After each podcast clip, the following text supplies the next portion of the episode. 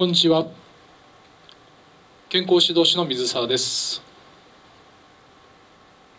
本日は糖尿病その予備軍から脱出するための実践法についてシェアをしたいと思います。まず一つ目。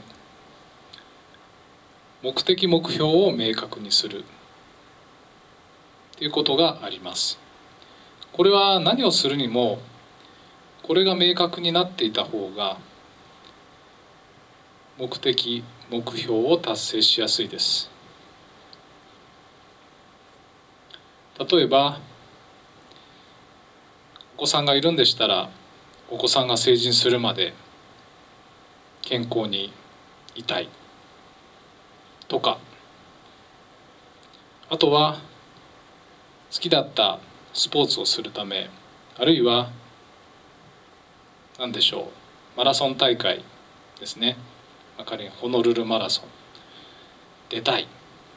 でも薬を飲んだりインシュリンの注射をしていると低血糖が怖いですのでなかなか出づらい状況もあると思います。そういった明確な目標目的ですね。目標を立てること意外に重要です。そしてセルフイメージを変えるっていうのが2つ目に挙げられます。4050なれば特に男性ですと滑腹がいいという便利な言葉があります。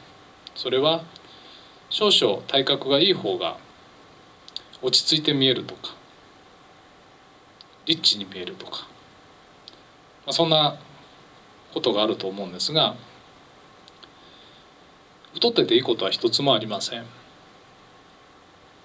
そして特に日本人アジア人太ってていいこと一つもありません。ですので体重を落とす脂肪を落とす不要な脂肪を落とす内臓脂肪を落とす。そしてかっこいい男になる。かっこいい男性かっこいい女性になる。っていうふうなセルフイメージ必要だと思います。痩せるとですねいろんな服が入るようになります。おしゃれにもなると思います。おしゃれができます。ですのでセルフイメージっていうのは非常に大事だと思います。そしてこれは最も重要だと思うんですが自分の主治医は自分自身であることを認識するということです。生活習慣病は自分自身の問題です。自分自身が作り上げたものです。誰のせいでもありません。お医者さんのせいではありません。栄養士さんのせいでもありません。自分が作り出したものです。ですから自分の健康に責任を持たねばいけません。持つべきです。ただ食習慣生活習慣を変えることというのは非常に難しいことです。糖尿病というのはその他の生活習慣病と同じで急にその状態になるわけではないです。何年もかけ十何年もかけ体がおかしな状態になっていくわけなんです。これは体のこと健康のことをないがしろにしている、えー、自分自身の責任。ですよね。ですから自分が自覚しないとダメなわけです。そして具体的なことを言うと食事で言えば糖質を減らすことですね。そして野菜タンパク質脂質。その他ビタミンミネラル植物栄養物質。増やす。外食が多い場合は総合の栄養素サプリメント。いいものは売ってます。こういったものを取り入れてみてください。そして糖質。美味しいです。正直麻薬に近いです。ですからどうしても食べたい時あると思います。その場合は糖質を食べたらいきなり急激な運動をする必要はありません。ただ食後20分ぐらい歩いてみてください。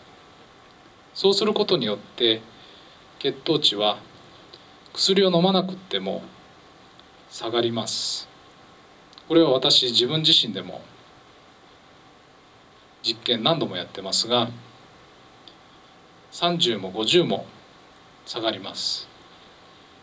ですので時間があれば安易に薬を飲むのではなく歩いてみてください。走れとは言いません。そして基礎代謝を上げる。要するに筋肉をつけるということですね。で特に筋肉の大きい部分。それは足の筋肉ですよね。太ももふくらはぎ。この辺を鍛える。そうこれを鍛えて筋肉が大きくなる大きくしておくことによって基礎代謝は上がります。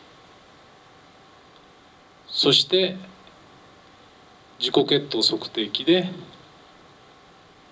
しばらく何を食べればどれぐらい血糖値が上がるのかを体感する。